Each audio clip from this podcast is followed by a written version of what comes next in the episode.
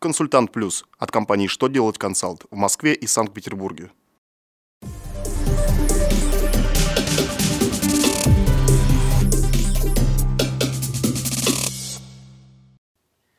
Добрый день! Для вас работает служба информации телеканала «Что делать ТВ». В студии Александр Трифонов и в этом выпуске вы узнаете.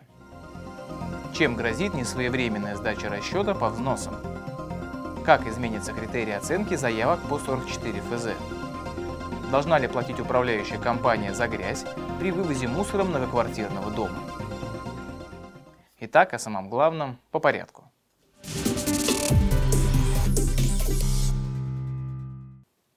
Госдума приняла в первом чтении законопроект, разрешающий контролирующим органам блокировать счета за несдачу расчета по взносам.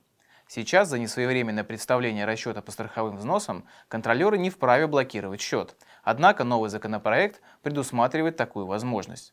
По предложенным поправкам налоговики смогут приостановить операции по счетам налогоплательщика, если он не сдаст расчет по взносам до истечения 10 дней с последнего дня представления расчета.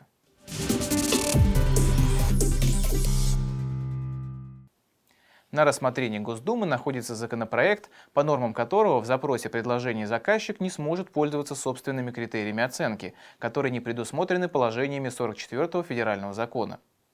Согласно новому проекту, обязательными критериями станут НМЦК, расходы на использование и ремонт товаров, применение результатов работ, характеристики качества, функции и экологических норм объекта закупки и квалификация участников. По действующим сейчас нормам заказчик может сам установить параметры, по которым будет оценивать заявки.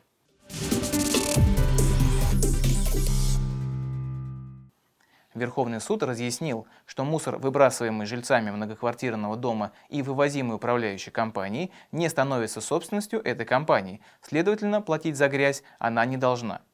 Мнение судебного органа основано на том, что при вывозе мусора управляющая компания действует как представитель собственников квартир, а не лицо, размещающее отходы.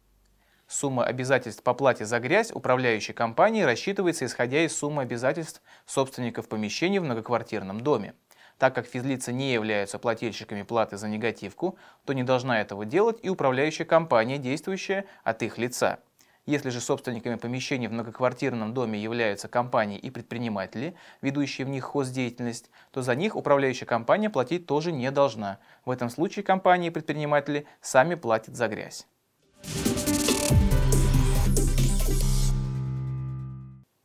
На этом у меня вся информация. Я благодарю вас за внимание и до новых встреч.